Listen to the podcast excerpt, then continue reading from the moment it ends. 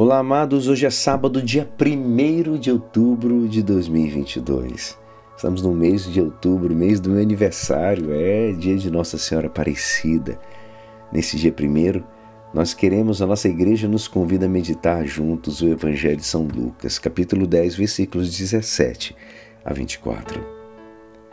Naquele tempo, os setenta e dois voltaram muito contentes, dizendo: Senhor, até os demônios nos obedeceram por causa do teu nome. Jesus respondeu: Eu vi Satanás cair do céu como um relâmpago.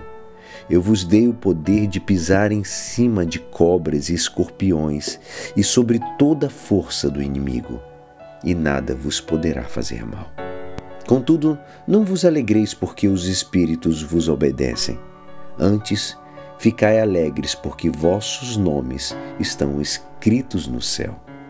Naquele momento, Jesus exultou no Espírito Santo e disse: Eu te louvo, Pai, Senhor do céu e da terra, porque escondestes essas coisas aos sábios e inteligentes e as revelastes aos pequeninos. Sim, Pai, porque assim foi do teu agrado. Tudo me foi entregue pelo meu Pai. Ninguém conhece quem é o Filho a não ser o Pai. E ninguém conhece quem é o Pai a não ser o Filho e aquele a quem o Filho quis revelar. Jesus voltou-se para os discípulos e disse-lhes em particular: Felizes os olhos que veem o que vós vedes. Pois eu vos digo que muitos profetas e reis quiseram ver o que estáis vendo e não puderam ver Quiseram ouvir o que estáis ouvindo e não puderam ouvir. Esta é a palavra da salvação. Amados, hoje o evangelista Lucas nos narra o fato que dá lugar ao agradecimento de Jesus para com seu Pai, pelos benefícios que tem otorgado à humanidade. Agradece a revelação concedida aos humildes de coração, aos pequenos do reino. Nunca esqueçam disso. Ele agradece a revelação concedida aos humildes de coração. Jesus mostra sua alegria ao ver que estes admitem, entendem e praticam o que Deus dá a conhecer por meio dele. Em outras ocasiões, no seu diálogo íntimo com o Pai, também lhe agradecerá porque sempre o escuta.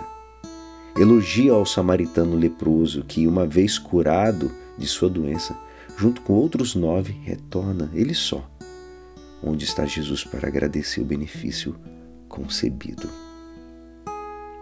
Assim também, amados, devemos agir sempre com Deus e com o próximo, inclusive pelos dons que desconhecemos. Gratidão, como escreveu São José Maria Escrivá.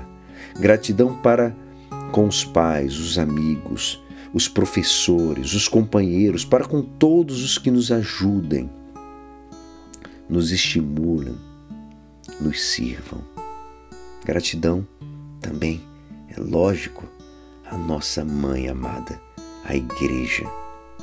A gratidão não é uma virtude muito usada ou frequente, no entanto, é uma das mais que se experimentam com maior benefício, podemos dizer. Devemos reconhecer que às vezes não é fácil vivê-la. Santa Teresa afirmava: tenho uma condição tão agradecida que me subordinariam como uma sardinha. Os santos têm agido sempre assim. E o têm feito de três maneiras diferentes, como indicava Santo Tomás de Aquino.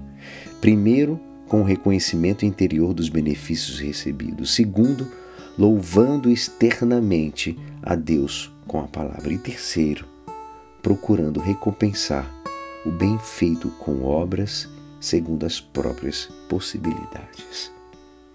Que possamos aprender isso e sermos gratos por tudo que Deus nos dá. E é assim, esperançoso que esta palavra poderá te ajudar no dia de hoje que me despeço. Meu nome é Alisson Castro e até segunda. Um abençoado final de semana. Amém.